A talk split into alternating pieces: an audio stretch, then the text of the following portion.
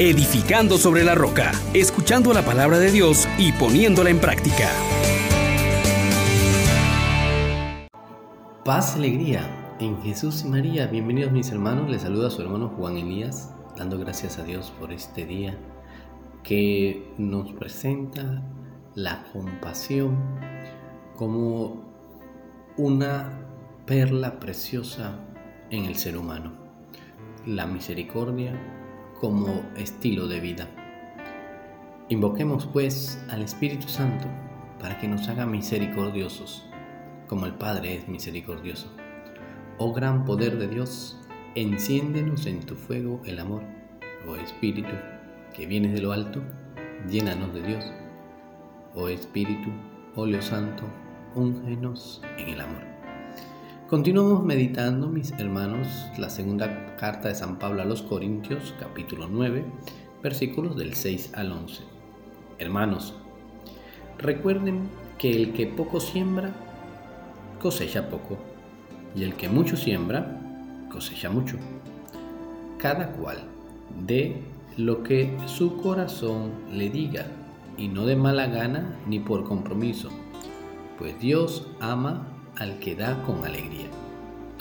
Y poderoso es Dios para colmarlos de toda clase de favores, a fin de que teniendo siempre todo lo necesario, puedan participar generosamente de toda obra buena. Como dice la Escritura, repartió a manos llenas a los pobres, su justicia permanece eternamente. Dios, que proporciona la semilla al sembrador y le da pan para comer, les proporcionará a ustedes una cosecha abundante y multiplicará los frutos de su justicia.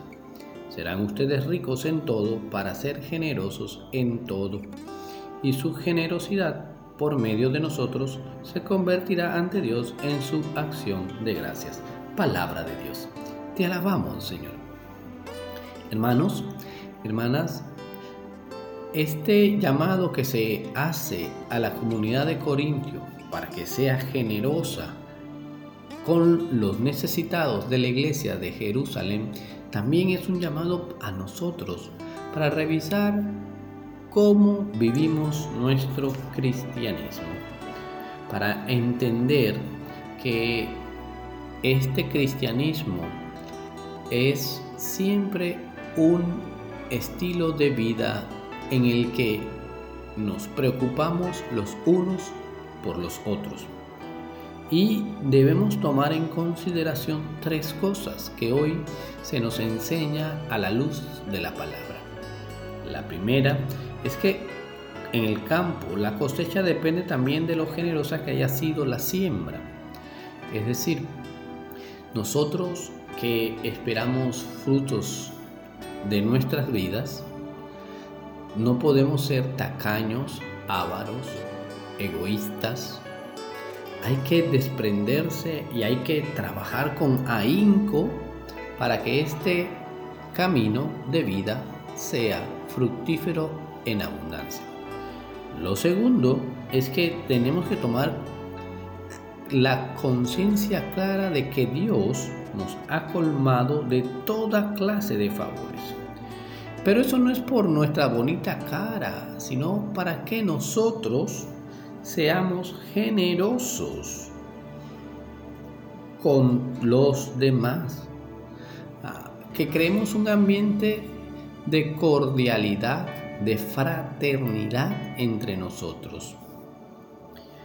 Lo tercero es que la palabra nos deja ver con claridad que Dios nos premiaría y no se dejará ganar en generosidad. Esto es una de las características propias del cristianismo. El cristiano no da por filantropía, no, es que ya ha recibido tanto de Dios que amor se paga con amor. Y esto es lo que Jesús insiste. Ahora bien, mis hermanos, si realmente queremos que nuestras acciones tengan un valor que no se puede perder, que realmente sean una obra digna de elogio, tenemos una condición. No dar a disgusto ni por compromiso. No simplemente porque toca dar, porque toca ser generoso, no por amor simplemente al hombre, por filantropía. No, no es solamente hacer una obra buena, no es darle de comer al hambriento o darle una limosna al que la necesita de mala gana. No, la palabra Dios nos dice que ama al dador alegre, al que con el corazón se compadece del que tiene hambre, del que está sin vestido, del que necesita un consejo. Actuar movido por la misericordia es lo que realmente te hará ser luz en las tinieblas. El salmista hoy nos señala eso.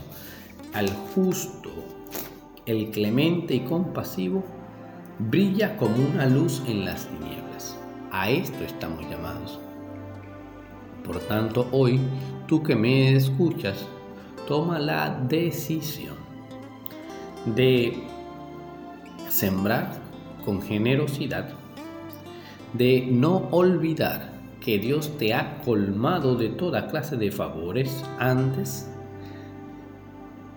y que Dios mismo no se dejará ganar en generosidad. Así que cuando damos a Él, recibimos mucho más. Dice el ciento por uno, siete veces más. Así que pidámosle a Él que nos conceda la gracia también de actuar con esta santidad de vida en la que el hermano es alguien importante para mí, en la que nosotros podemos descubrir que al dar es que realmente recibimos más de Dios. Que el Señor Todopoderoso tenga misericordia de nosotros, nos conceda su favor y nos lleve a la vida eterna. Amén, amén, amén. Bendiciones para todos. Les exhortamos, hermanos, por la misericordia de Dios, que pongan por obra la palabra y no se contenten solo con oírla.